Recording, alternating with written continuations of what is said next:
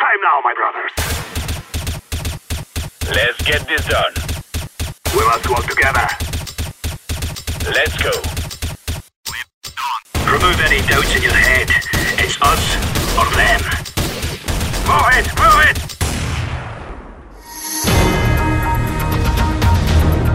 Sejam todos muito bem-vindos a mais um episódio do Cast 5, né? Aí acho que nosso oitavo episódio.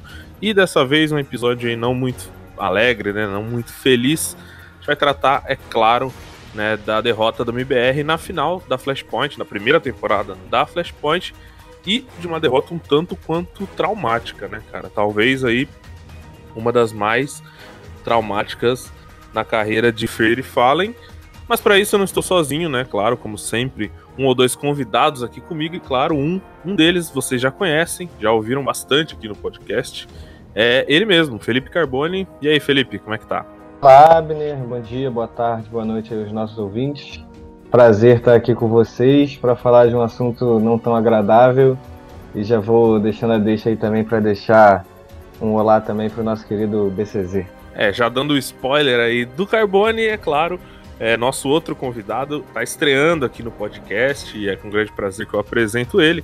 Otávio Bocuse, BCZ. Se apresenta aí, BCZ. O que, que você tem feito e vamos bater um papinho hoje. E aí, pessoal, obrigado aí pelo convite, pessoal da Draft 5, toda a equipe. É, tem muita gente querida aí que trabalha hoje né, na equipe de vocês e eu acho muito legal essa iniciativa de podcast, que a gente consegue trazer um pouco o pensamento mais aprofundado, né, das ideias e, enfim, não ficar só num vídeo de cinco minutos ou num texto de, uh, sei lá, sete parágrafos, né? Você consegue realmente entender como é que aquela pessoa pensa a respeito de alguns tópicos. Eu acho que esse tópico tem bastante coisa para falar, não é isso? Exatamente, eu acho que é um assunto que a gente tem muita coisa para falar. É, a ideia desse podcast de ser justamente no dia seguinte da Flashpoint era para também debater de forma mais ampla, né? A gente não queria só falar é, da final da Flashpoint ou então do, sabe, do título, a gente queria dar um panorama geral. Do MBR é óbvio que a gente vai focar mais é, nessa final da, da Flashpoint, porque né, ela, ela, ela condensa aí todo um momento do MBR. Então vamos começar falando sobre essa final, né? Para quem não sabe, o MBR jogou no domingo, dia 19, a final da Flashpoint, que era uma das duas grandes ligas, né, que polarizaram o cenário é, que foi a Flashpoint e também a Pro League. Com a pandemia do coronavírus, é, essa liga foi jogada totalmente online. Todos os times estavam nos Estados Unidos, mas jogaram a liga de forma online. E a gente teve a final entre MIBR e Mad Lions, né, que é treinada também pelo brasileiro Peacemaker. A Mad Lions, para quem não se lembra, era a, o elenco que estava na Tricked, né, um elenco de dinamarqueses e que tá agora nos Estados Unidos, tava nos Estados Unidos para jogar essa Flashpoint. Então vamos falar um pouco sobre essa final, é, começando aí para quem né, tava na caverna e não sabe, o MBR perdeu de 2 a 1 essa final num jogo com requintes de crueldade, né? Eu queria que vocês comentassem um pouco aí é, sobre o que vocês viram dessa partida. Eu, abrindo a conversa aqui um pouco, vi o MBR muito bem, né? Começando ganhando no pique da Mad Lions, na Mirage, que também é um mapa que Acho que o MBR vai muito bem, eles se sentem à vontade. É, a gente teve também ali a Inferno, né? Que já é um, um mapa um, um um pouco polêmico do MBR. Mas, na minha opinião, é um mapa que eles melhoraram bastante depois de tanta insistência. E a gente tinha Trem também decidindo o mapa, decidindo o, o confronto, que seria ali, né, o, o mapa de, de Minerva, e que acabou com uma atuação meio, meio trágica, né? A MBR fez um excelente lado do CT, mas tomou um comeback assim, histórico na trem e acabou perdendo esse título. Então vamos começar pelo BCZ. É, BCZ, o que, que você viu dessa final, cara? Assim, taticamente, olhando os aspectos externos também, o que você achou do MBR nessa final? É, acho que a primeira coisa que é legal a gente mencionar é que esses dois times já tinham se enfrentado na final da Upper, né? Então, assim, foi um rematch pra grande final do campeonato. E na primeira vez quem ganhou foi o MBR, né?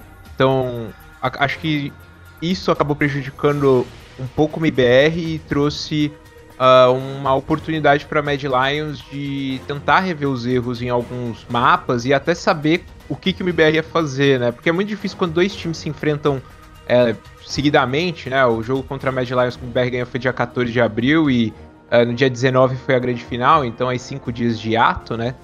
E no final das contas, acho que isso também entra em consideração. Cara, falando sobre sobre a sequência de mapas, e aí a gente pode entrar mais no detalhe no decorrer do podcast, eu endosso totalmente o que você falou. A miragem foi muito positiva. Eu achei que foi uma atuação que realmente me surpreendeu. Eu não esperava o MBR tão bem na miragem. Só que quando você fala é, dos outros mapas, né?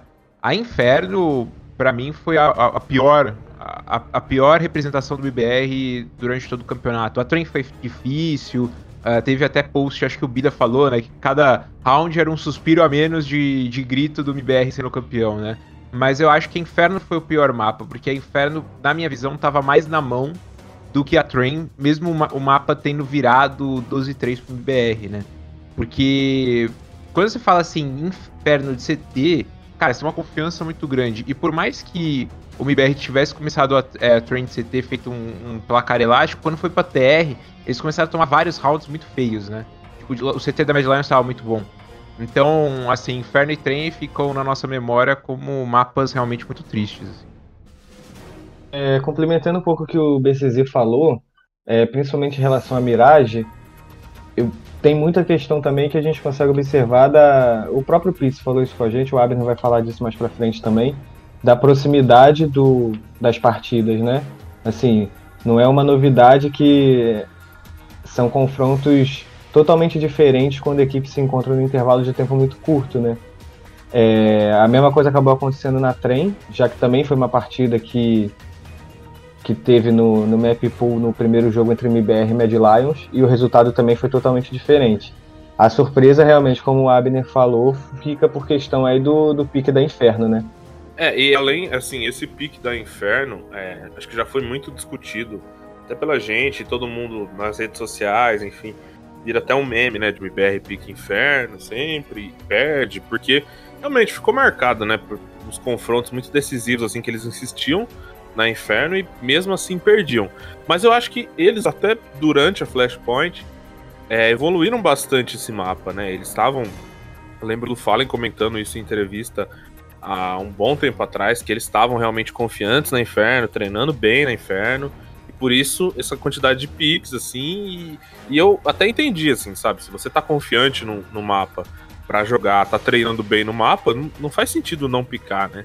Só é, que. O Abner, eu acho que é legal a gente complementar falar assim, cara, a MBR que jogou o mapa de ontem, né? Na segunda. É, no domingo, a final de ontem, o MBR que jogou a final de ontem, era um MBR muito melhor do que iniciou na Flashpoint. Ah, com acho certeza. Que ninguém tem, acho que ninguém tem dúvida disso.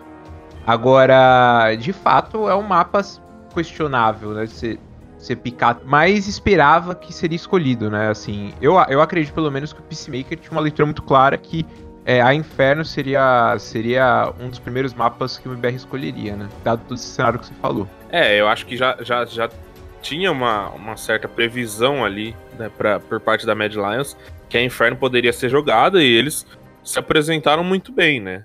É, devolveram aí o pique é, na Inferno e realmente foi um mapa que acho que trouxe um equilíbrio. Sempre tem aquela questão de quando você já abre um mapa, o segundo, claro que ninguém joga para perder, né? Mas é natural do, do, ser humano ter uma, um relaxamento ali, né? Você, pô, você tá safe que você ainda tem um mapa.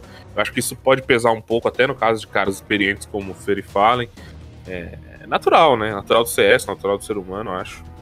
E, mas isso não foi o principal fator, cara. Para mim, é, o principal fator foi realmente é, as tomadas de decisões é, equivocadas, né? Principalmente na trem, eu acho. Foi um CT muito clean, é, sabe? Jogaram realmente muito bem. Poderia até sido, ter sido um, um 3 a 2 ali, se não me engano, eles perderam um, um eco, um eco forçado, né? Uhum. Pra, pra CZs e, enfim, Eagle. É, poderia ter sido um 13 a 2 mas ali, né? Quando você faz 12 ali na trem, realmente já, já dá um, um, otimismo muito grande. Mas o lado TR foi um desastre, né, cara? Assim, muitas entradas e que o time até conseguia entrar, plantar muitas situações de afterplant é, equivocadas, né?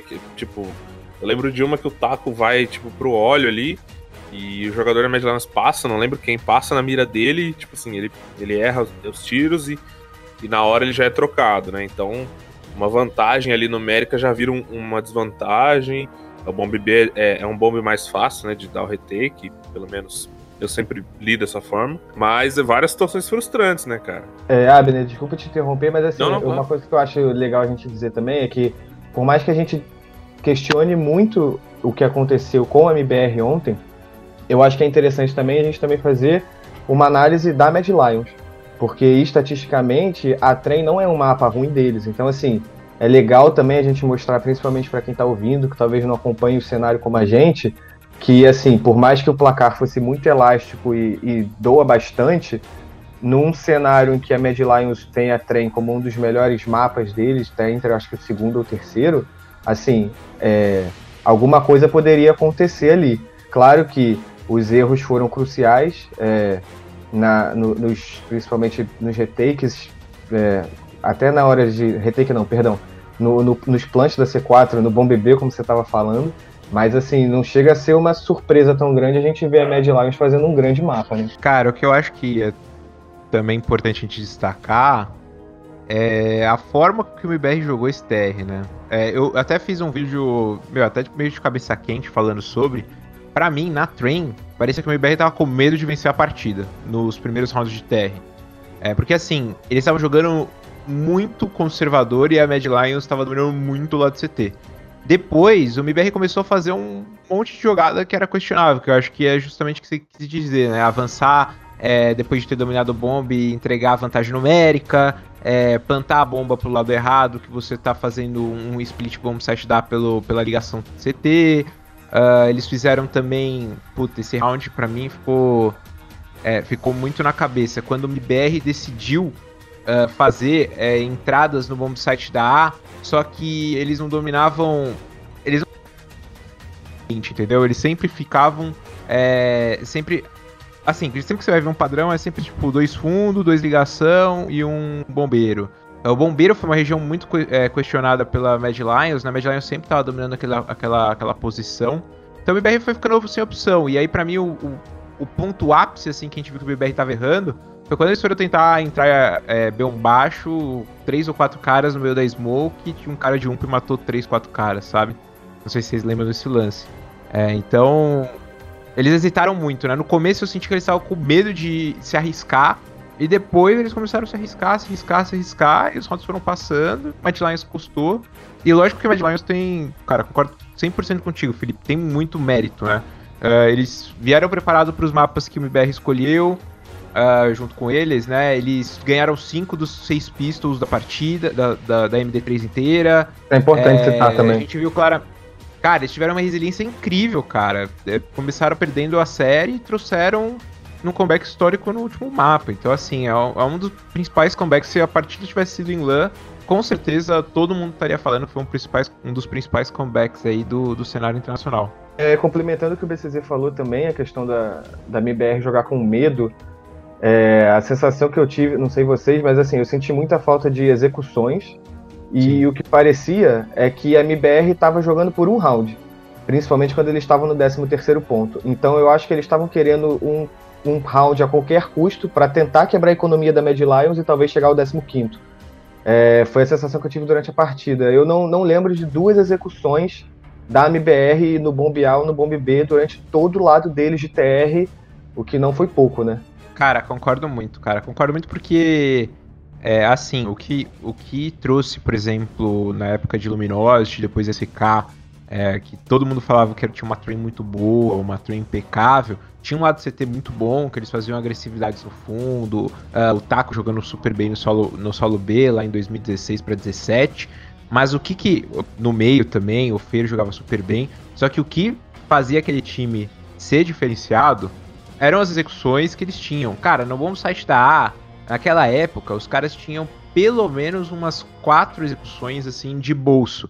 E aí tinha de tudo, tinha tipo Tech 9, fazia smokes no parede no bomb, bangava no meio da smoke da parede do bomb, comia a ligação CT e ia plantar na B.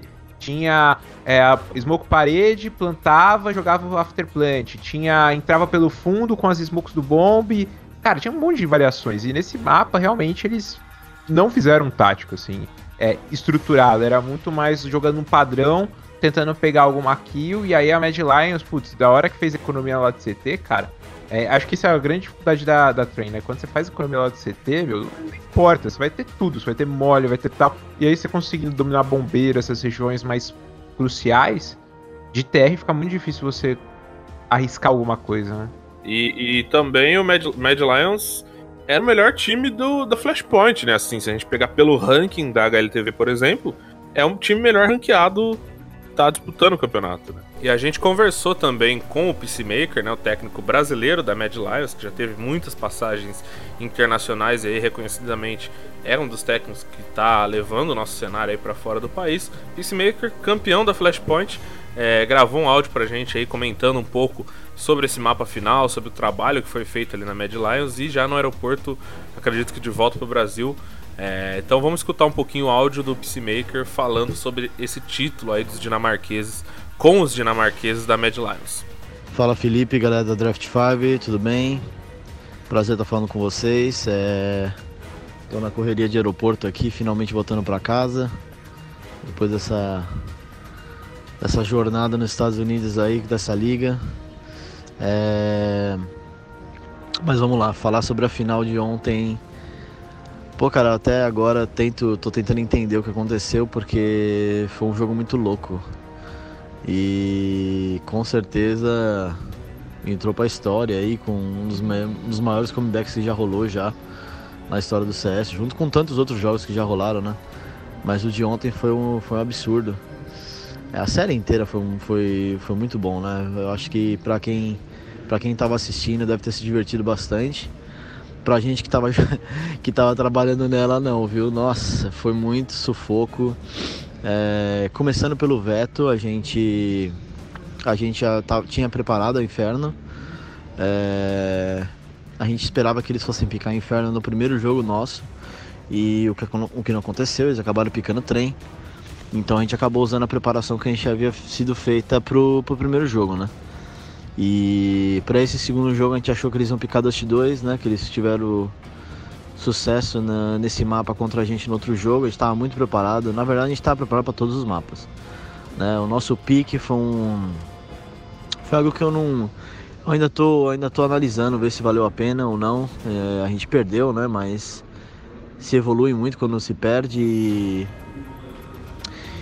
e a gente pensou em picar overpass, é, mudar o nosso pique, né? Porque quando você ganha de um adversário no mapa e você tem que jogar com ele logo em seguida, é, alguns dias depois, eles, lógico que o outro time que perdeu analisa né, o jogo, vê o que pode ser melhorado e tudo mais. Assim como a gente fez com a trem. E. E aí a gente tava meio em dúvida se picava Mirage ou não. Acabamos optando pro Mirage e perdemos, né, mérito deles, jogaram jogaram muito bem, principalmente de TR. A gente não, não conseguiu achar resposta pro, pra, pro ritmo de jogo que eles imporam, é, de ruxar em meio, Fer para um lado e ruxa B1. B1A, né? Que no CS 1.6 se fala B1. Mas então, é, e a gente não achou resposta pro, pro estilo de jogo rápido deles na Mirage, não.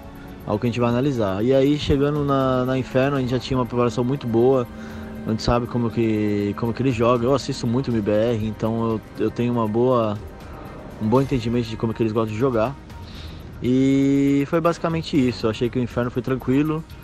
É, começou tranquilo, depois apertou um pouquinho, mas é, o time jogou bem, principalmente o Bubs, que teve rounds importantíssimos lá, matando o Fallen na, na B, é, achando uns times ridículos. Nesse sentido foi um pouco de sorte, mas é, eu senti que a gente tinha o jogo sob controle o tempo inteiro. É, indo para trem, cara, fica difícil porque é, o nosso lado TR eu achei que a gente não jogou o nosso, o nosso jogo. É, a gente tinha um plano de jogo e acabamos se perdendo no meio desse plano de jogo porque o, eles tinham um plano de jogo de jogar avançando na, no fundo para matar o Bubsky e isso pegou a gente desprevenido e aí o Bubs começou a dar uma, uma tiltada e ele queria porque queria matar o Fallen e a gente começou a fazer padrão pro fundo e acabamos esquecendo de fazer o nosso jogo. E rolou com vários rounds é, apertados do TR, mas a verdade é que o nosso TR foi muito ruim. Só no final do lado TR que a gente se acalmou e, e resolveu fazer o nosso jogo e a gente fez os dois últimos rounds. Que ajudou bastante, né, no fim. É, e o tempo inteiro eu falava pra equipe, é, a gente precisa de cinco rounds. Cinco rounds que a gente fizer, galera, é o suficiente. A gente acabou não fazendo isso e mesmo assim foi o suficiente, né? Mas do lado do CT ali, o jogo foi muito louco, cara. Não sei nem o que te falar. É... Aconteceu umas coisas assim incríveis que das duas partes, mas eu acho que a gente tinha muito bem o entendimento de como jogar. E apesar de todos os erros, é, de defuse e tudo mais, é, se, se a gente não tivesse um bom entendimento, não teria ganhado o jogo do mesmo jeito. Então, acho que basicamente é isso aí sobre o jogo de ontem e e vamos ver, né? Próxima vez que a gente se enfrentar, é, não sei quando que a gente joga contra. Poderia jogar de novo contra o MBR, mas com certeza é só jogão. Valeu, abraço a todo mundo aí. E também, ainda sobre Flashpoint, eu queria fazer um balanço com vocês da participação do MBR nesse campeonato. É, quando teve essa polarização das ligas, a gente viu que o MBR ia fechar com a Flashpoint mesmo. É, até antes de anunciar alguns times, né? Algumas pessoas já estavam é, meio receosas pelo nível do campeonato, por ver que a ESL estava pegando todos os times bons, né? A gente vê poucos times é, considerados grandes é, na Flashpoint, né? Tanto é que, como a gente falou, é, do ranking da HLTV de, de 30 times, o mais bem colocado que joga Flashpoint é a própria Mad Lions na 11 posição. Né? E na segun, o segundo melhor é o MBR na 15. Né?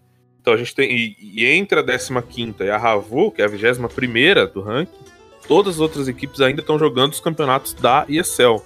Então, assim, o nível, falando um pouco agora de uma forma geral sobre a Flashpoint, o nível para mim ainda é bem baixo. E é bem mais baixo.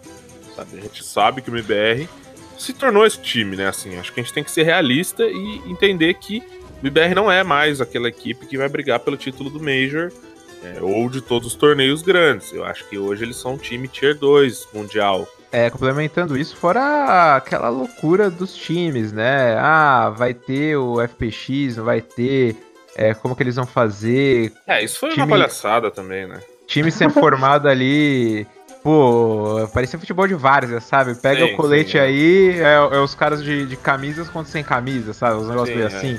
Eu acho que isso vai melhorar na segunda temporada da liga, espero pelo menos, mas rolou isso também, né? Não é, não é só que não tem times bem colocados, tem times sendo formado é, é, que nem aquele o Kingão lá do Dota, Kingão mais 4, sabe? É tipo isso. É, exatamente. a gente um tem a Orgles ali, né? Tem a Orgles que, putz, montou a, organi a organização né, deles contratando é. coach por Twitter, tá ligado? FNS, uns caras cansados.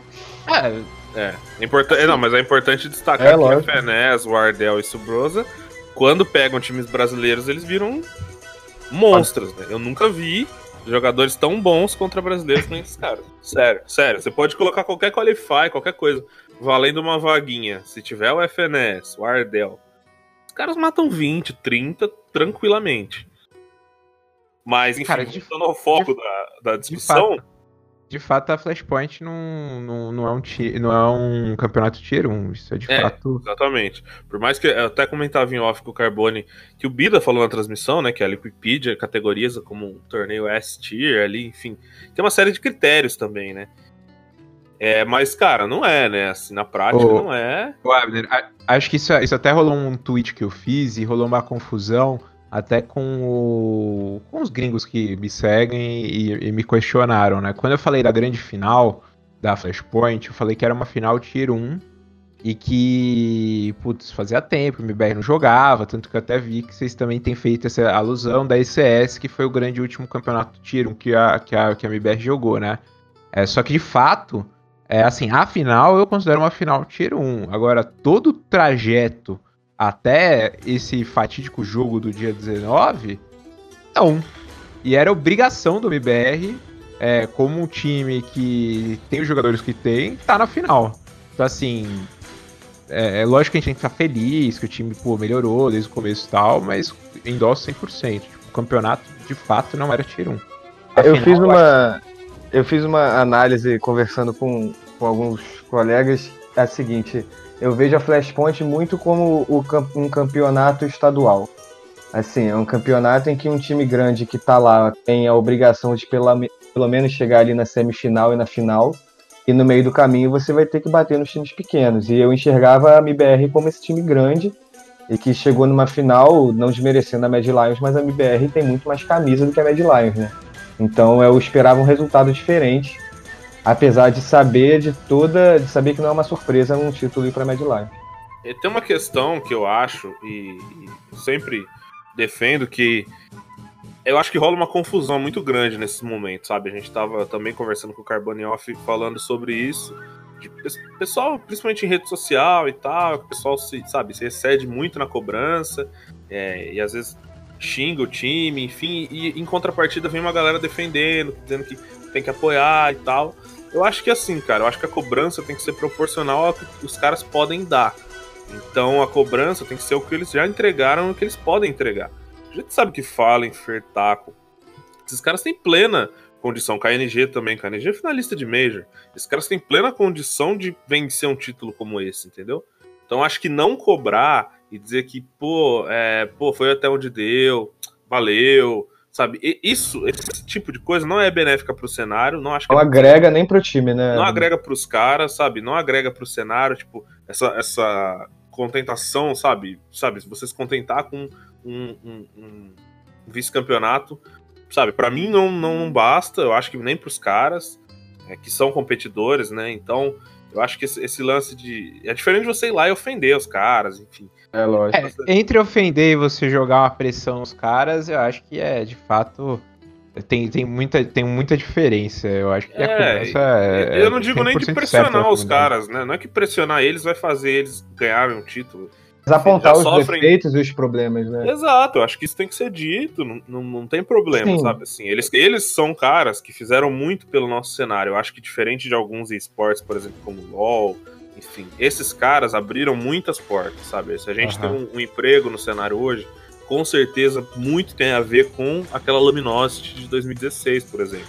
Claro. Então esses caras são colocados num pedestal que eu acho merecido no esporte brasileiro, mas que ao mesmo tempo em que eles são competidores ainda, isso coloca eles numa situação ambígua que muita gente, tipo, não sabe lidar, sabe? Não sabe é, onde colocar suas expectativas, como cobrar isso de forma coerente, né? Eu acho que, é, cara, era uma final que eles Mas tinham total acho... condição de vencer e eles tinham situações dentro do jogo para isso, né?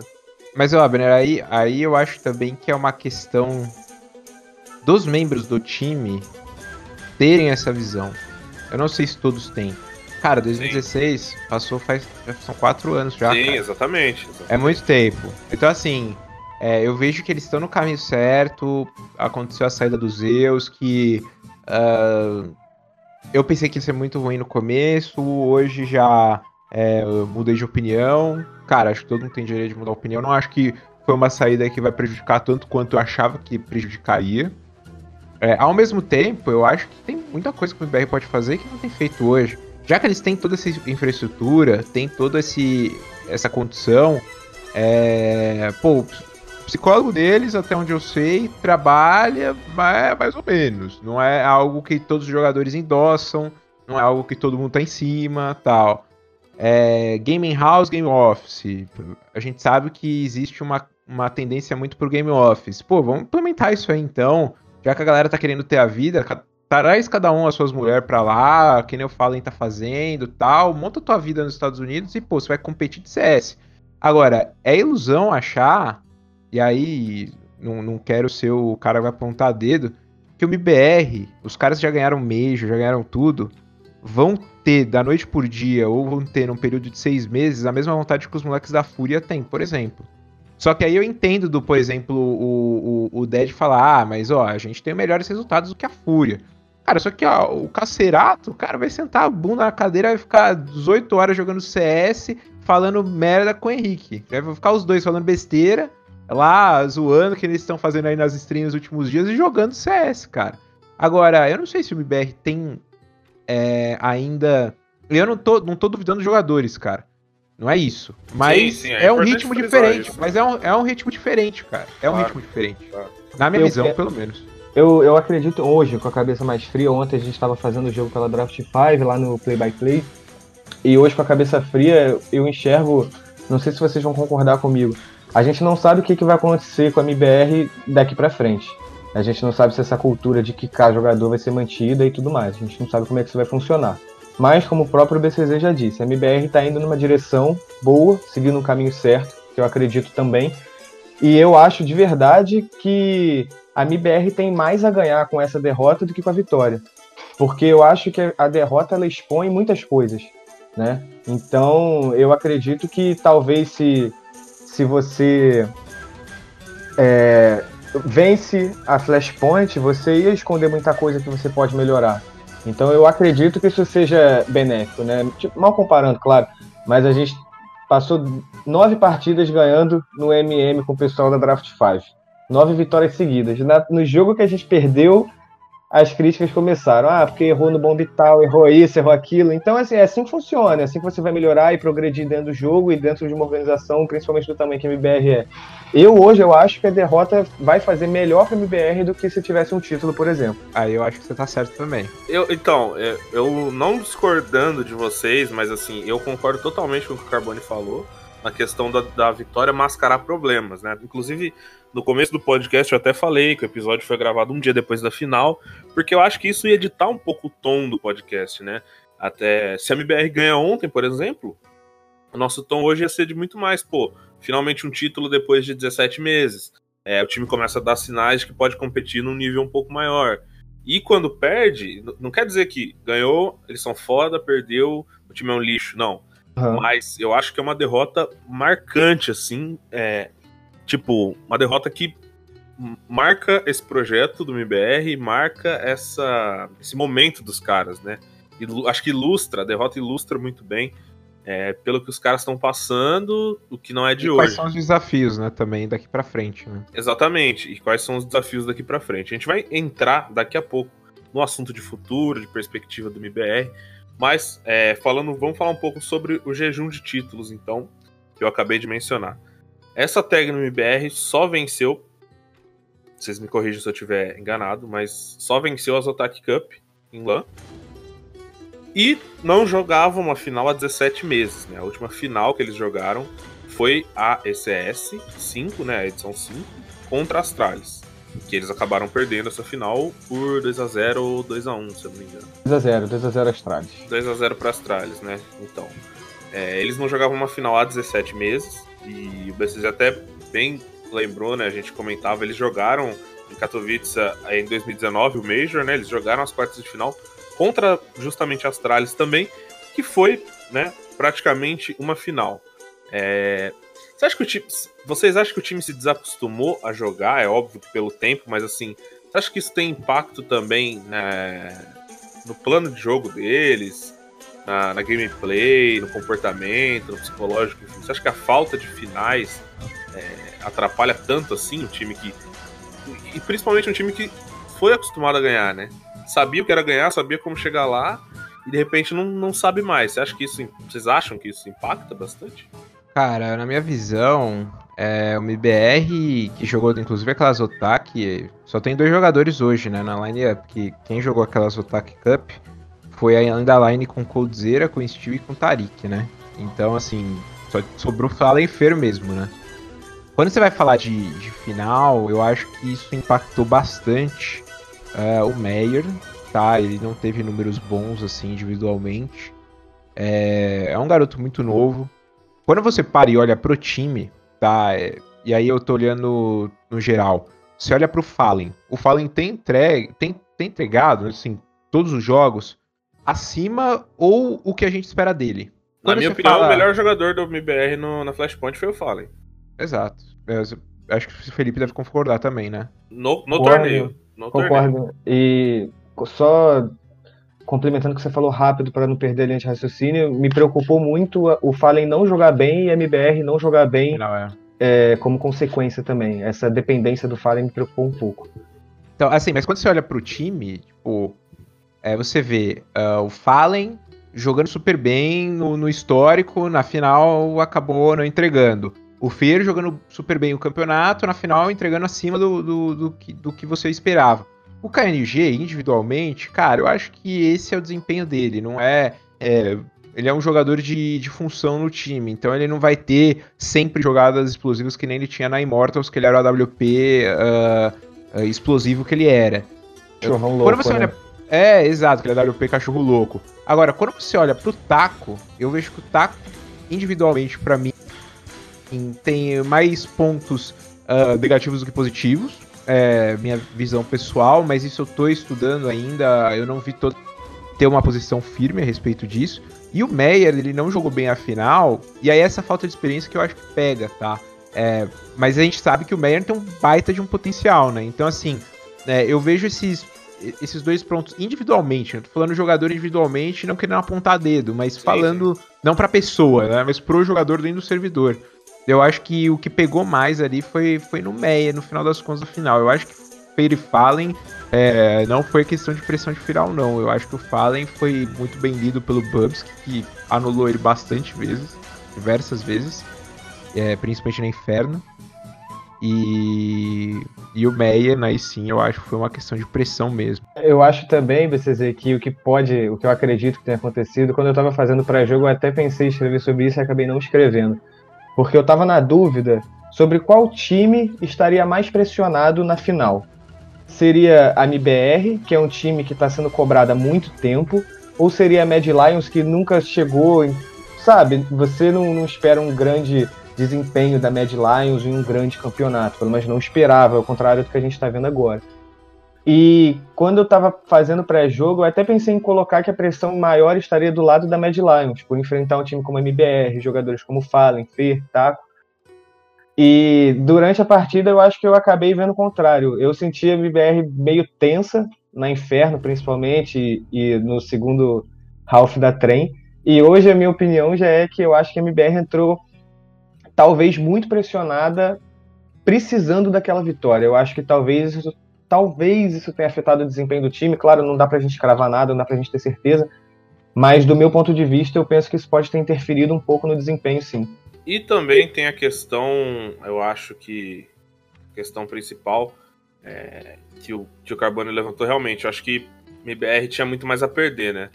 Assim, Mad Lions, pô, é, é um time que tá numa crescente muito legal, sabe? É um time jovem, os caras estão aí é, chegando agora no cenário. Chegando agora, eu digo no sentido, eles estão num grind muito legal, assim, né? Estão subindo no, no rank, estão tendo vagas importantes, estão conquistando coisas legais, então eles estão num momento totalmente diferente do MBR, né? Então acho que eles entram sim mais soltos. Claro que tem pressão de ganhar, todo mundo quer ganhar e todo mundo tem medo de perder, né? Obviamente, mas assim, acho que eles têm muito menos a perder nessa final, tinham muito menos a perder nessa final do que o MBR, que vem muito pressionado e tem poucas perspectivas de final, né? Eu até me questionava ontem se essa não foi a única final que a gente viu esse ano, dos caras, sabe? Porque é, é, possivelmente sim. Então, quando a gente vai ter essa chance de novo de, de jogar uma final, sabe? Então, eu acho que eles também se questionam é, esse tipo de coisa. E aí, mudando um pouco de assunto, eu queria questionar vocês. É, aí é claro que é suposição, porque a gente não tá lá com os caras, a gente é chovendo molhado, sabe? A gente fica teorizando sobre essas coisas, mas pequenos indícios a gente pode falar sobre o que a gente vê, né? E me chamou muita atenção o que o BCZ falou no começo do programa sobre as jogadas na trem de TR, principalmente falando sobre muito padrão, de dois jogadores na liga, dois no fundo e um do, no, do bombeiro, né, da escada, como eles chamam, é, de entradas padrão, né, que são entradas que, na minha visão, são muito mais facilmente lidas, né, muito diferente de uma execução, por exemplo, jogadas mais trabalhadas. É por que vocês acham que falta isso? Vocês acham que eles não tiveram tempo de fazer isso? Tipo, o mapa não estava pronto. Acho que eles não tinham nada para mostrar na trem. É, ou você acha que, por exemplo, é, o Fallen como capitão se acomodou e, e, sabe, não. Cara, eu acho que foi escolha, escolha do plano de jogo deles. Escolha de plano de jogo deles. Eu, eu espero que eles tenham isso, né? Pô, qualquer time que joga na Gamers Club treina três mapas pelo menos e o BBR tava picando trem, eu espero que eles tenham isso no map pool. Agora, é, tanto que os caras têm muito conhecimento, com certeza eles têm essas, essas táticas. Que, tanto que eles fizeram coisa. Eles fizeram coisa mais elaborada. Pra você ter ideia, eles fizeram um round que o Fallen. Eu não sei se foi o Fallen, um jogador do MBR jogou uma smoke do, da base TR ali, né? Da, da região ali dos trens. Uh, pro, pro, pro, pra escada da. pra escada do bombeiro, pro Fer sair no walk no meio da smoke e matar os caras ali no meio. Lá, foi no, num dos últimos rounds, acho que tava 14 pra Mad Lions ou 15, assim. Foi um dos últimos rounds aí É, da acho que eu me partida. lembro. É. Então eles fizeram assim, uma, uma, uma smoke da Liga TR pra dentro do bombeiro, pro Fer marotar no meio da smoke e entrar no meio. Então eles têm essas coisas. Eu acho que foi plano de jogo. Agora, por que, que isso não foi puxado em nenhum momento? E por que que fizeram justamente isso? Eu achei genial a forma que o Felipe abordou deles tentando buscar esse 14 ponto pra quebrar a economia. Por que, que eles ficaram incessantemente buscando isso? Eu não sei se é uma questão do, do de escolha do jogador e do KNG, do Fer preferir jogar assim, do man, sei lá. É, aí eu não sei se é uma escolha do coletivo ou uma escolha do capitão, cara. Aí eu não sei, mas eles devem ter isso. É, sim, é, só pra deixar claro, não é, é, meu questionamento não é se os caras sabem fazer isso, acho que tá, é, tá, tá. Com certeza, com certeza. É, não, não, eu Mas digo, é bom digo, explicar. digo mais pra é quem bom tá explicar. ouvindo, pra É, ter achado que, tipo, meu- questionamento sincero é, tipo assim, será que o plano de jogo deles foi realmente apostar num padrão e a confiança de entrar e matar, sabe, ao invés de tentar É umas bizarro, né, resex, cara? tem- sabe, Eu acho É. isso muito bizarro, cara. Isso, eu acho isso que ne- merece, nesse nível, sabe? Nesse nível. É... Não sei, me me chamou atenção você falando isso. É, e aí eu não sei se é excesso de confiança, né? De caras que realmente quase todo mundo ali já chegou lá, né? Entre aspas. Então, excesso de confiança de cara, a gente vai entrar e dar bala nesses caras e. Sabe, mas ao mesmo tempo o time já perdeu tanto, né? Já teve tan- tanta frustração que será que essa confiança se mantém ainda? Cara, essas jogadas, execuções, elas são muito importantes pra qualquer time. É, eu lembro de um de uma de uma jogada que acabou rolando uma vez na IEM Chicago, não sei se vocês vão lembrar disso. Eu acho que foi em 2018, que tava Astralis contra Fnatic, a Fnatic de CT, Astralis de TR, tava 15 pra Fnatic, 14 pra Astralis. A Astralis precisava fazer o ponto de TR pra empatar a partida e levar pro AT. Cara, a Astralis foi no bomb site da B, fez uma execução que tinha, chovia mais Molotov do que água nos últimos 20 dias aqui em São Paulo. Cara, os caras jogaram Molotov, Smoke, Flash, uma execução assim perfeita, cara. Você procura aí é, Astralis, B, uh, Execute versus Fnatic e Chicago, você acha aí. É, cara, essas jogadas tem que ter no bolso. E o BBR deveria ter. Se não tem, é, é uma preocupação. E por que, que eles não puxaram isso, eu não sei. É, esse é o ponto, assim, pode ter, mas não puxaram, não A gente entra no mérito também de como é que você vai cobrar isso de um time quando o Dead dá uma entrevista falando que a MBR não tem um mapa padrão, que pica o mapa mais fraco do outro time. Então é muito complicado você esperar algo elaborado assim pra um time que não tem o mapa da casa, como você falou no teu próprio vídeo também na BCZ. Sim, é, essa, essa eu acho que é a minha, minha principal. Acho que é a minha principal reclamação hoje, cara. É, eu acho que falta ter aquele mapa que os caras dissecaram completamente, sabe? É, isso é muito difícil, porque o CS evolui muito rápido, né? É, eu lembro uma vez que eu tive a oportunidade de conversar pessoalmente com o Fallen, e ele me falou assim, cara, a gente jogou contra as Astralis, isso faz muito tempo, faz acho que uns dois anos. Cara, a gente jogou contra as Astralis no Inferno, e a gente foi e ganhou o Inferno, meu, muito bem dos caras. Daí deu uma semana e jogou uma outra inferno com ele por uma outra, por uma outra liga. Cara, tudo que eu fazia, tudo que eu fiz na outra inferno, eu, de certa forma, de CT, acabei rep- repetindo, né? Porque você tem umas padrões de CT. Cara, a Astralis jogava duas HEs no meu pé todo round. Eu lembro do Fallen me falando isso. Eu jogava duas HEs no pé no Fallen, duas HEs no pé dentro do bomb, no caixão. E, e, tipo, isso no CS hoje acontece. Isso acontece por quê? Porque a Astralis, por exemplo, no caso dele, eles têm um coach que olha os times e o que os times têm tendência de fazer. Eles olham, eles devem ter um analista que olha o que os caras estão fazendo e passam as tendências. É coisa que a gente, até hoje, pelo fato de não ter esse map tão profundo, e agora não termos coach, não sei até que ponto que a gente tem isso, né? Como você falou, a gente tá falando de por fora com as posições. Eu acho que o MBR não deve ter isso hoje, né? É, a gente já tinha é, o. É Sony, né? Sony foi analista do- dos caras por um bom tempo. Acho que saiu no começo do ano passado. Não sei exatamente a data, mas eu lembro que o Sony fazia parte né, da, da equipe, era analista. O Zeus voltou também de um grande trabalho na Liquid. Então, é, o que eu me questiono bastante, acho que todo mundo, é que realmente eles tinham as peças pra dar certo, né? Para fazer dar certo.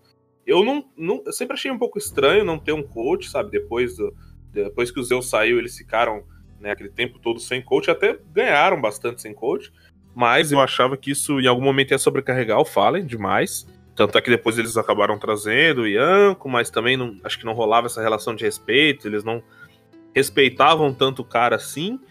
É, não digo nem respeito pessoal, mas é assim, pelo trabalho mesmo, né? Acho que teria que vir um cara muito grande e, na minha visão, só poderia ser o Zeus, cara. E ele veio, e aí é onde eu queria citar o Zeus em dois momentos.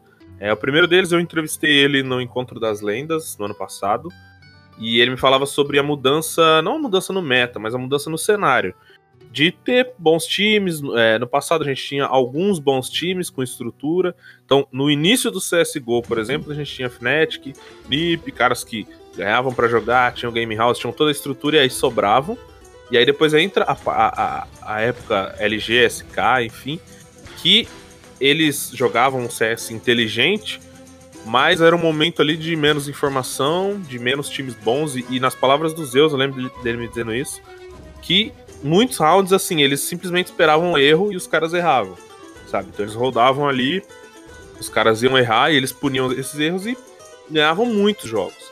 E ele me dizendo que hoje em dia não é mais assim, sabe? No momento, complementando até o que o BCZ falou, da Astralis, que eu acho que é até um exemplo extremo, né? Mas a gente pegar times menores, cara, times muito mais fracos, todo mundo tem informação, todo mundo dá bala, todo mundo, sabe, tá, tá, tá ciente do que tá acontecendo. Então, eu acho que o cenário mudou muito e eles não acompanharam isso. Eu acho que o grande problema desse time é que realmente eles não acompanharam. E aí eu não sei dizer, eu não tenho conhecimento suficiente tecnicamente para dizer se eles não acompanharam isso é, taticamente, se eles não acompanharam isso com treinamento, o treinamento deles não é mais efetivo, eles jogam por jogar, enfim, eu não sei. Mas que o, o algo no processo está errado e já há um bom tempo, é, cara, tá claro. E aí o segundo momento dos Zeus que eu queria trazer é a carta de despedida dele, do MBR, né? quando ele se desligou e um parágrafo dele aqui que eu vou até ler é, na íntegra para a gente poder debater, né? Ele abre aspas aqui. Gostaria de dizer que acredito que os problemas do MBR estarão mais próximos de serem resolvidos, mas infelizmente não sei se acredito ser o caso. Os problemas vividos por aqui são mais complexos, pesados e enraizados do que aparentam, e em minha visão, todas as soluções tendem a ser mais complexas também, requerendo uma mudança maior no elenco e ou em sua cultura.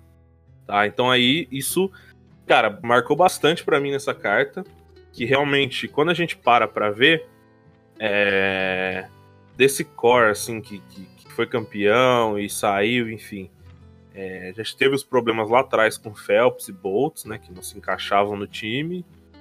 É, mas também depois a gente olha, Zeus saiu e sabe, teve um, um puta desempenho na Liquid sabe? Levou o time a ser o segundo melhor time do mundo, só não foi o melhor porque a Astralis estava num ritmo absurdo e depois é, saiu do time. É, Coldzera saiu e agora tá tendo sucesso na FaZe. O Taco mesmo, que era muito xingado, assim, muito escorraçado na época, foi pra, foi pra Liquid e também teve um bom sucesso, teve um bom papel, acho que ajudou muito o time. É... Então, cara, é o próprio Stewie, que, né, enfim, Tarik, Steel, assim, então todo mundo que passou, o próprio Yanko, né, saiu, foi pra FaZe, agora tá fazendo um bom trabalho, assim. É. Então todo mundo que passou e saiu ali tá tendo algum tipo de sucesso em times internacionais, em outros elencos. E eu acho que o MBR tá apegado a essa cultura. O que, que, o que, você o que vocês acham que, que é essa cultura?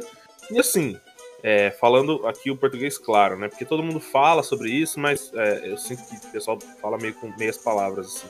Quando a gente tá falando de cultura, a gente tá falando de Fallen, de Fer, de, de Dead, de todos esses caras que estão lá desde o começo. Né? A gente não pode ser inocente de achar que essa cultura parte do Meyer, parte do KNG, que chegaram ontem. Né? Então, dos caras que estão ali faz tempo. O que, que é essa cultura? Sabe?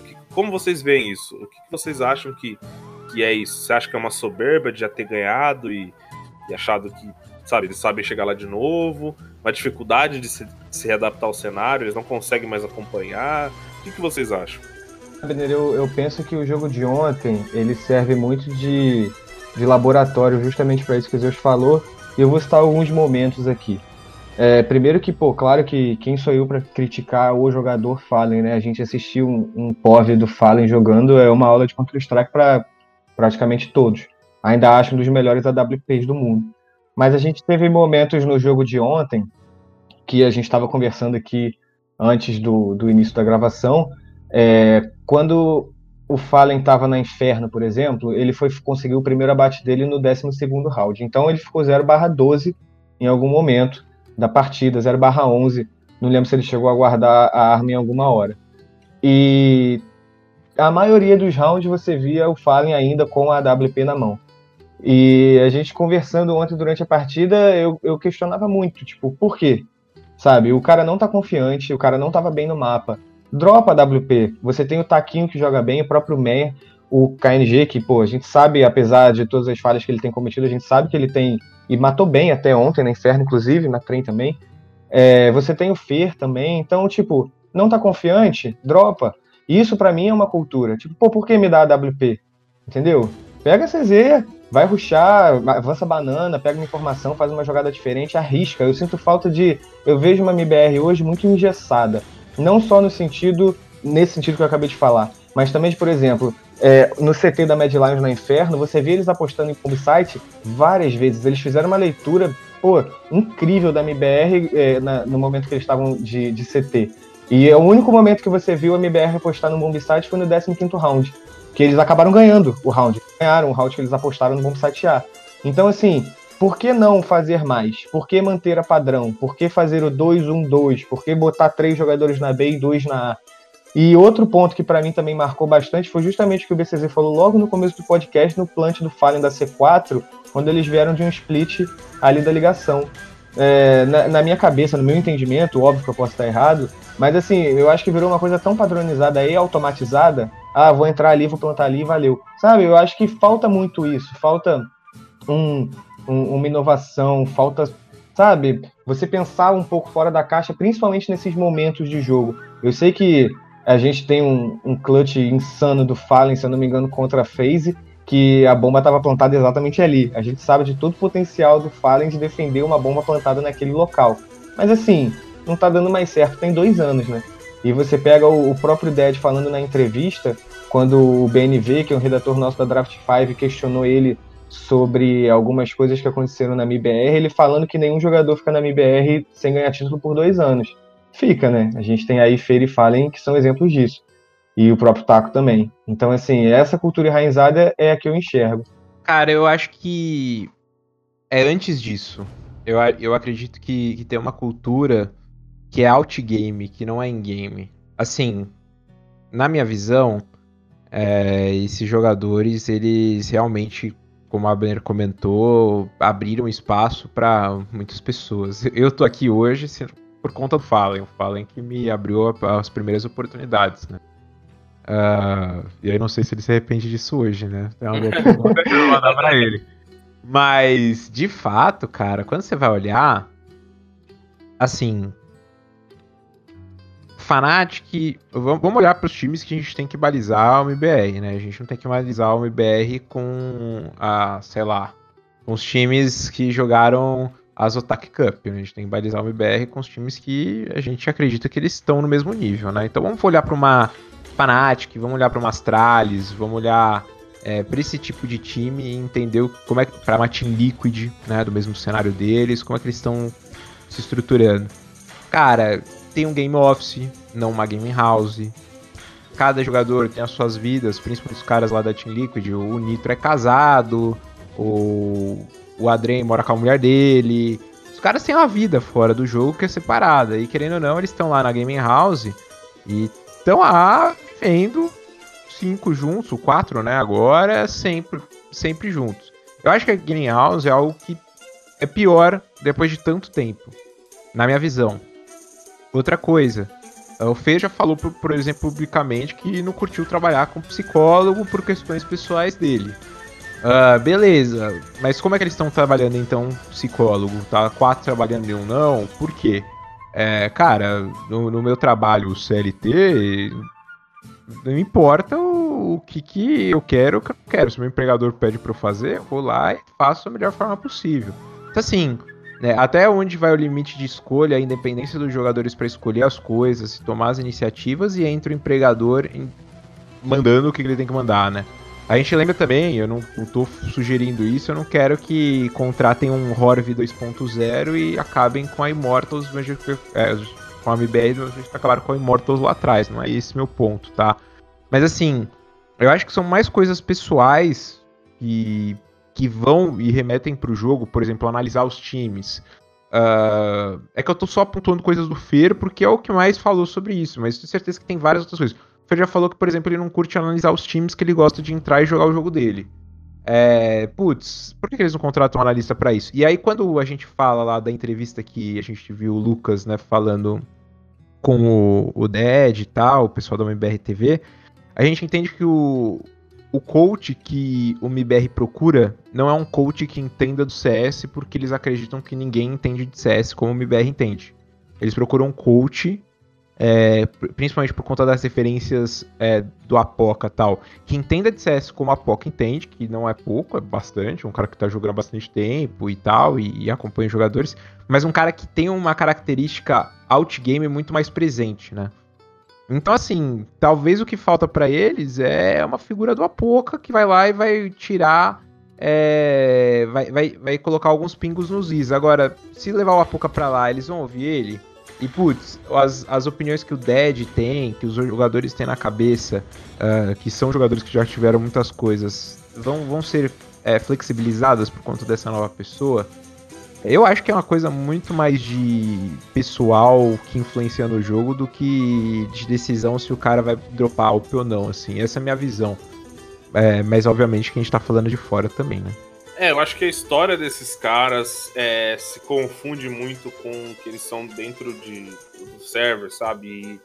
E, e, isso, sei lá, acho que criou umas, umas raízes muito fortes, assim, nesse, até nesse quesito game house, game office, sabe?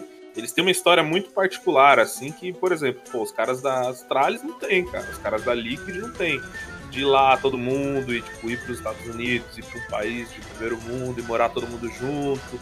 Isso acho que é, cria é, tem que fazer a né? vaquinha, né? tem que é, fazer foi uma história muito particular, assim, cara, que eles tiveram. E eu acho que isso cria laços que é, outros times não passam. Então acho que para Astralis ser mais profissional é muito mais tranquilo nesse quesito.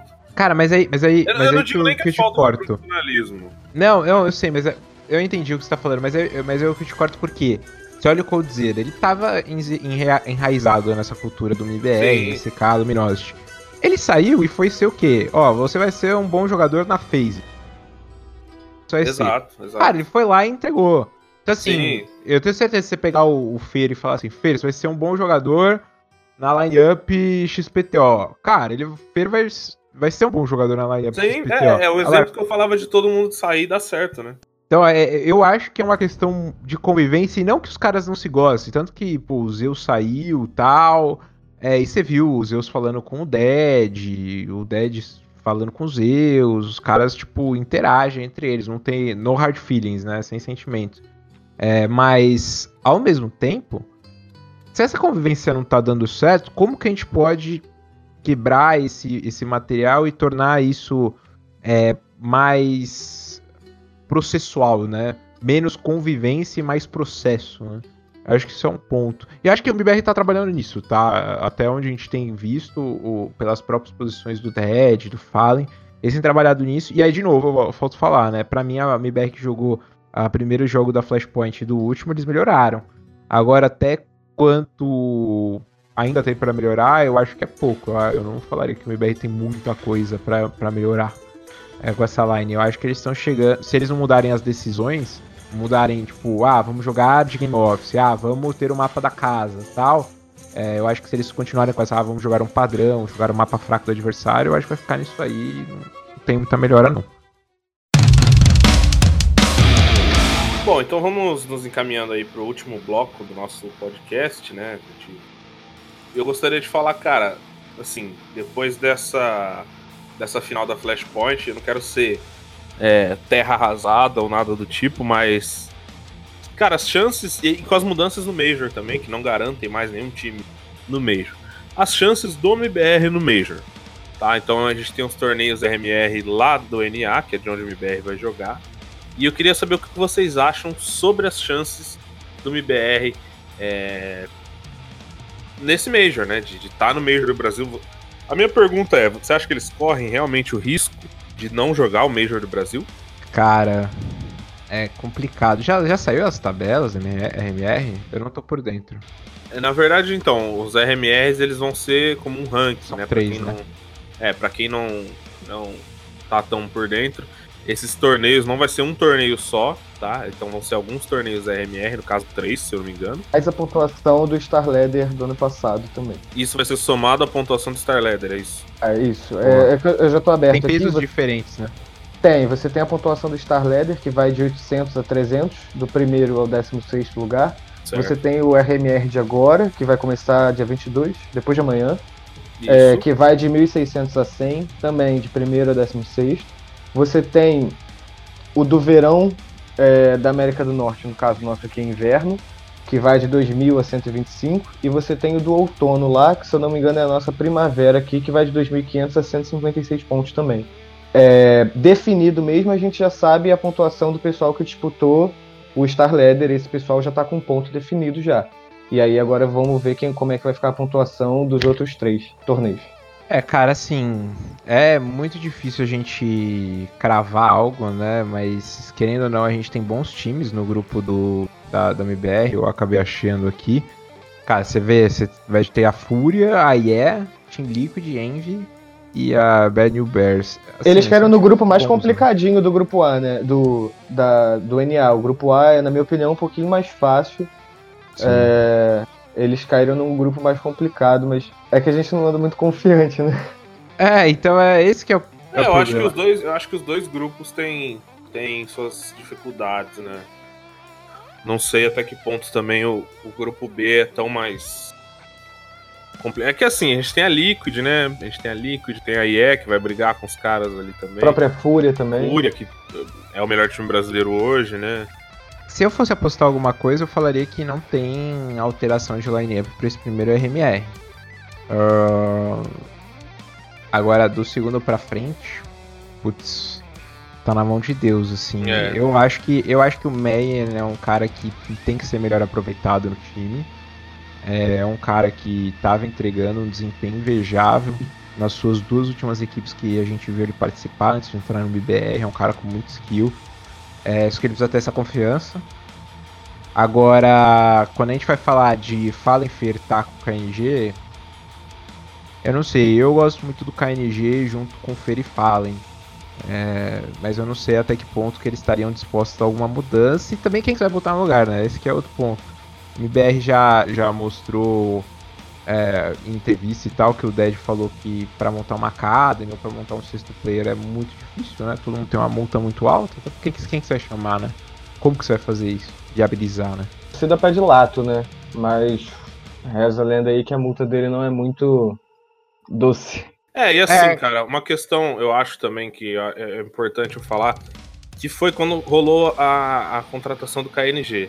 É, e- o problema desse time já vem de tanto tempo e parece ser tão profundo que as pessoas tendem a, a colocar a expectativa delas em um ou dois jogadores. Então, por exemplo, é, o KNG foi visto por muita gente como a solução. Tipo assim, não, é que falta KNG nesse time aí, a hora que ele chegar, tipo. E não é, cara, não é essa. Simplesmente não é sabe? Não é, não é uma questão de bala.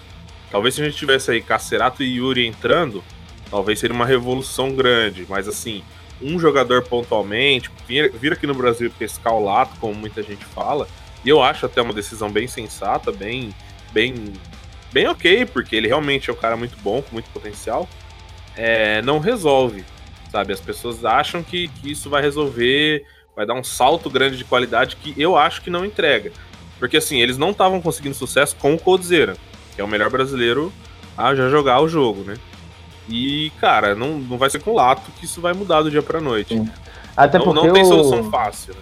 o KNG que veio da NTZ não é o mesmo que a N- KNG da Immortals, né? Então, assim, tem que entender Sim. também que o E o próprio KNG jogador. da NTZ já era muito bom, cara. Ele, tava, ele era o melhor do time, assim, sabe? Ele ajudou os caras a irem pro Major também. Ele, ele é um cara bom, né? Ele é um- veio muito bem. Aí, aí eu boto também uma culpa na, na diretoria nesse caso, porque quando o Lucas veio pro time, ele veio um, mais de um ano atrasado. Sim, não, Assim. Quando, quando você tirou o FNX, cara, o lugar da. Quem deveria ter sido. Quem deveria ter entrado naquela época era o Lucas. E o Lucas, por uma questão de comportamento na época, ele não entrou. Cara, essa foi a mudança. Assim, a saída da FNX e depois a dificuldade de repor ele e depois todos os, os outros an- andares que nós acompanhamos. Cara, essa foi a mudança que quebrou esse time de ser o time mais bem sucedido do cenário internacional de Counter-Strike. Porque o Lucas, na época, ele tava com um desempenho tão bom quanto, ou melhor do que o FNX, quando o FNX foi tirado do time. O Lucas tava muito bem. E aí veio a contratação, mais de dois anos depois. Com o KNG a mesma coisa, o KNG tinha problema de visto, saiu da Immortals, tal, ficou um tempo afastado, aí tinha a treta dele com o Noah, que daí depois o Noah saiu da Immortals, aí não manda mais nada, aí, putz, poderia pegar, mas ele tinha problema com visto. Cara, todo esse atraso é, pegou. Então, assim, eu acho, na minha visão, o KNG, muita gente tem criticado o KNG, eu não acho que ele é o problema do time, cara. Não, não é, não, É. não acho que seja. Não, eu sei que você também, vocês dois não estão apontando esse, É. esse, esse, esse dedo pra ele. Mas eu concordo também que a entrada de um, de um Lato, por exemplo, no lugar do Taco, não, não resolveria do dia pra noite. Mas eu acho que melhoraria o time, cara. Num médio prazo. Sim. Na minha visão, assim. Só voltando à, à questão inicial que o Abner é, questionou sobre a chance da MBR no Major, eu acho que há possibilidade muito grande, até porque o cenário NA não é o cenário da Europa, e eu acho que é basicamente por isso mesmo. Eu acho que eles vão ter um jogo bom de estreia para recuperar a confiança, eles jogam agora dia 22 ou dia 23 contra a IE, então assim, é um jogo que você sabe que independente do que a MBR passou ontem, você consegue ver o MBR ganhando tranquilo de, da, da IE, com todo respeito ao time, mas eu acho que talvez já ficasse um cenário um pouco mais nebuloso se eles fossem enfrentar uma Liquid logo de cara, com quem eles não jogaram bem na, na Pro League, ou contra a própria Fúria, com quem não consegue ganhar uma série. Eu acho que eles estão com um jogo bom para recuperar a confiança, e eu acho que eles têm chance no Major por ser o cenário NA. Mas a minha dúvida é como é que seria o desempenho da MBR num grupo europeu. É, realmente é uma, uma questão que, cara, me assusta um pouco e, sinceramente, assim, acho que tudo que o Major do Brasil não precisava, né, era que o MBR não estivesse aqui. Eu espero que isso não aconteça. Mas acho que tem tempo, tem tempo, né? tem ponto. tempo. é. Eu acho que tem, acho que tem e, e também o time mostrou uma melhora, né? De fato, o time é melhor do que há dois meses atrás. Agora é uma me sacanagem botar os caras contra a Fúria e Team Liquid, né, mano? Aí é, tudo no mesmo grupo, o BBR Furiano no grupo é doído. Eu não gosto de, de, de falar isso porque sou conspiracionista. Eu odeio teoria da conspiração, sabe? Sou muito contra mesmo. Mas, cara, esse sorteio brasileiro, brasileiro. É incrível, é incrível. Mas, enfim. É... Cara, eu acho que realmente eu não. não...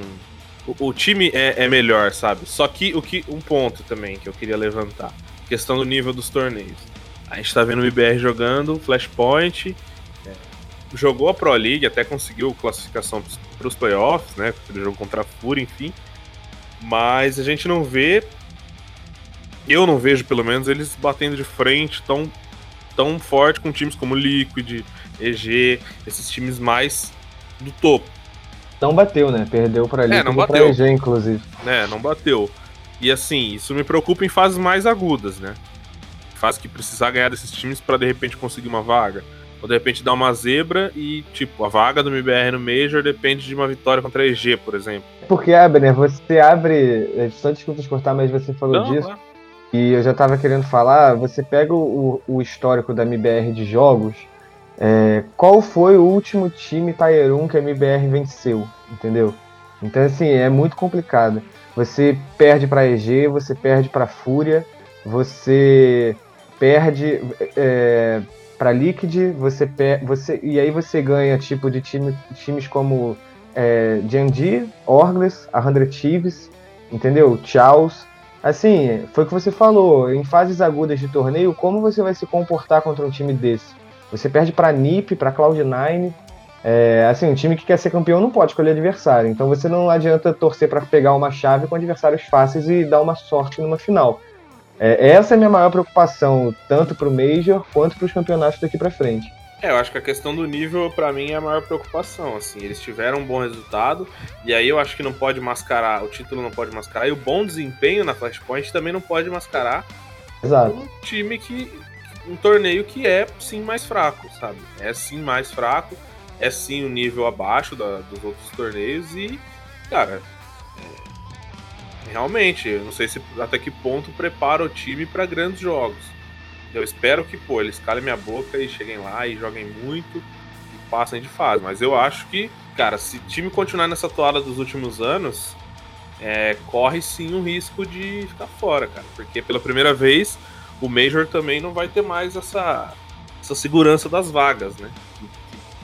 Se vocês fossem dono do MBR, vocês trocariam a line? Cara, essa é uma pergunta boa, hein?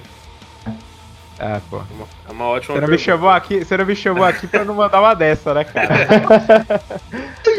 Cara, eu acho que, tipo, mudar a line. Eu, então, mudaria. Eu, eu mudaria, mas eu não sei. Eu não sei quem e, tipo assim. Que, projeto eu ia querer, entendeu? Por exemplo, vou trocar o Meyern e pegar um, um lato. Vamos, vamos, em opções óbvias. Tá, Cara, isso, não, isso vai me fazer. Não, não, tô dando, sei lá. Ah, não, entendi, entendi, entendi. Vou tirar o KNG e vou trazer o Lato. Beleza. Vou tirar o, tra- tra- trazer o Art, como algumas pessoas pedem e tal. Sim, ele vai render, sabe? Ele também é WP, ele já é capitão, ele tem um estilo totalmente diferente do Fallen, tipo, é, sabe? Vai, vai encaixar? É a melhor opção? Tipo, será que são dois caras só? Tipo, perder o Fallen, tirar o Fallen e o Fer, por exemplo, começar um projeto novo, man- mantém o KNG, mantém Meyerne e traz, sei lá, o Cerato vale a pena? Quanto isso vai me custar? Sabe? É, é uma questão bem complexa, assim. Eu não vejo uma saída muito óbvia, não. É, eu não quero ficar em cima do muro, mas eu acho que sim, mudaria a line, talvez. Mas não, não, não tenho claro na minha mente, não. Mas eu queria ouvir de vocês é, quem vocês pensam em trocar, de que forma trocariam. Acho que é legal também pra gente debater. É, eu não, eu acho que eu não mudaria, porque eu sinceramente, é, se eu puder resumir bastante, eu meio que cansei dessa mudança de line-up da MBR. Assim, foram muitas e nada funcionou. É, mas eu acho que eu ia um pouco em cima do que vocês falou, do que o próprio Zeus falou na saída. Eu bateria numa tecla de mudança cultural, estrutural e com data de vencimento com prazo para me trazer um resultado, senão eu encerraria aquele projeto. Porque eu acho que não adianta a gente ficar discutindo mudança de line-up e, e, e tá, tudo bem, mas e na próxima fase ruim da MBR?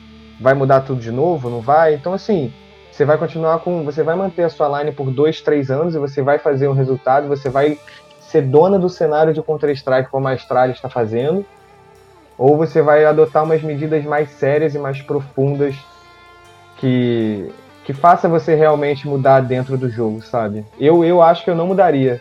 Eu gostei da tua, da tua ideia. Alguém clipe isso aí e manda pro, pra galera lá, meu. Muito bom. E, e você, VCZ? Cara, faz sentido, Felipe. Assim, eu acredito que individualmente, e aí, e aí é, é o que eu quero ainda estudar, cara. Campeonato, vou ler aqui, vou ver aqui o que eu quero ver. Eu acho que individualmente o time já tá no, no seu nível máximo, todos os jogadores, tirando o Meia. Então, assim, é, ou o time muda no coletivo, e aí a primeira pergunta é: existe o que mudar no coletivo? Aí eu falo sim.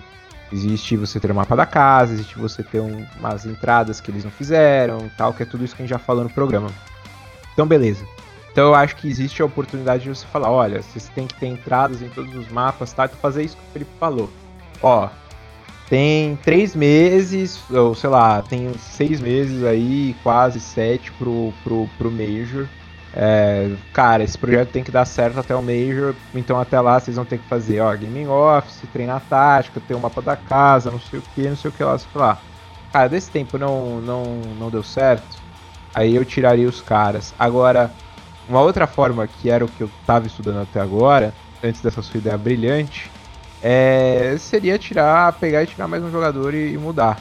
Só que isso é mais do mesmo, como você mesmo falou. Sim. E a gente já tá cansado disso. Sabe o que, que eu penso? Eu penso que, por exemplo, vamos é, entrando no, no exemplo do Abner. Você tira o, o Meyer e você coloca o Lato. Cara, é, apesar de da gente saber do nível de- dos dois jogadores, eu acredito de verdade que eles jogariam da, de- da mesma forma, porque é o padrão de jogo MBR de jogar. Mas, Sim, mas aí é, você, é. mas aí você tirar um taco e colocar o lá. Mas aí eu é, acho, É o mesmo taco, eu acho. eu- que é o eu mesmo acho- taco. eu acho que o, o, o Lato, ainda mais por ser jovem, você imagina o, o Lato falando um não, por exemplo, para um, pra uma call do Fallen durante a partida, ele vai jogar do jeito que, o, que, o, que a equipe quer que jogue. Então, quando eu citei lá atrás que é, essa questão do engessamento da MBR, do drop da Alp, é isso. E aí você falou da questão da, do Fallen tomar sempre duas granadas no pé, no pé. Por quê? Porque ele sabe que é aquele jeito que o Fallen joga. Tipo, a, a Mad Lions não entrou no bombe A com medo da W estar na mão do Meyer, entendeu? Porque ele sabe que aquilo não vai acontecer durante o jogo. Então eles se preparam pro jeito que a MBR joga desde sempre, aquele jeito quadrado, engessado e que não muda. E é por isso que eu acho que mudar jogador não, não vai fazer a solução. Pega uma Alp, avança com a Alp no, no, no tapete lá, no AP, pega um cara tentando avançar por ali. Você. Quantas vezes a gente viu a MBR fazer isso de CT ontem? Nenhuma. A gente sabe que o Fê ruxa de um lado, o Fê ruxa do outro, mas, sabe, tenta alguma coisa diferente e que você não vai ver com a mudança de jogador. Eu, eu acho que, sinceramente, é, talvez o Fallen esteja ultrapassado como capitão, tá ligado? E, tipo, eu falo talvez porque é muito óbvio. Você fala, não, o time tá ganhando, é lógico que ele tá ultrapassado. Mas não, nem sempre, cara. Eu acho que ele, pô, ele foi um dos melhores capitães que eu já vi no CS, tipo, uma das maiores mentes mesmo. Mas talvez sim ele esteja ultrapassado, porque, querendo ou não, essa resposta sempre foi dele, e ele sempre ditou muito o ritmo do jogo. Então, quando o time não vai bem, claro que a culpa não é dele, mas ele tem uma parcela maior de culpa, sim, por ser o capitão.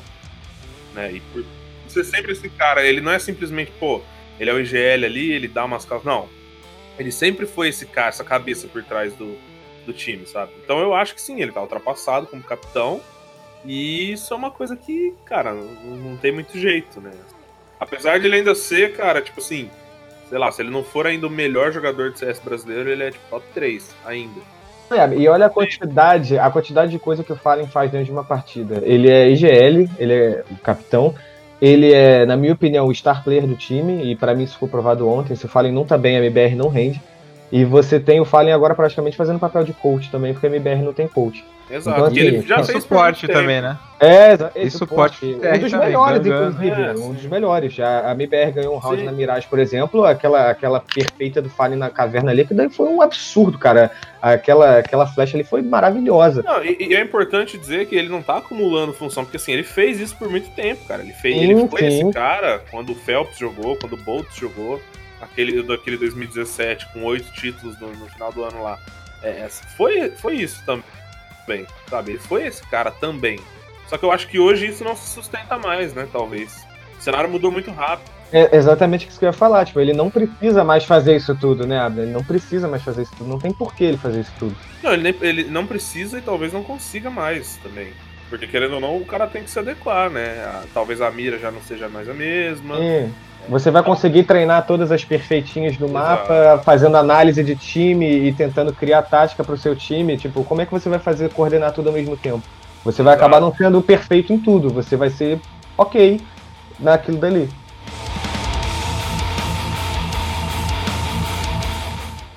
Bom, e agora a gente encaminhando aí já para as considerações finais, eu vou começar e já passo a palavra para vocês.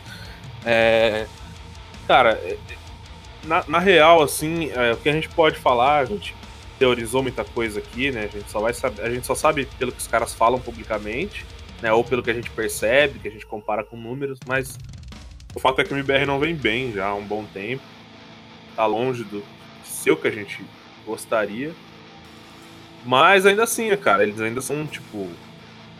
a- é, o, o nível baixo dos caras ainda é muito bom comparado ao resto do mundo, né?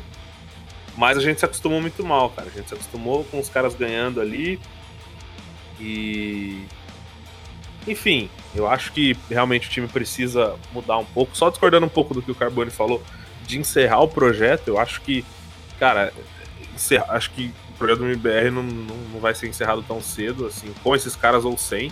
Eu acho que até uma alternativa legal, se não desse certo esse time de jeito nenhum, seria, tipo, recomeçar o time, mas como essa tag sendo a casa do Brasil no CS, enfim, eu acho que é uma parada que rende muito dinheiro e, e não vai acabar, sabe? O projeto MBR eu não vejo acabando nos próximos 5, 10 anos, sei lá. É, realmente ficou muito maior do que uma line, assim. Então, é, não vejo isso acontecendo. É, eu acho que uma solução interessante seria assim, um time mais jovem, trazendo algumas peças interessantes do cenário internacional, mas enfim. Mas com isso eu passo a palavra para vocês então. E já agradecendo a presença dos dois, muito obrigado. Acho que foi um programa que a gente conseguiu debater muito. Claro que a gente poderia fazer um programa de quatro horas aqui, né?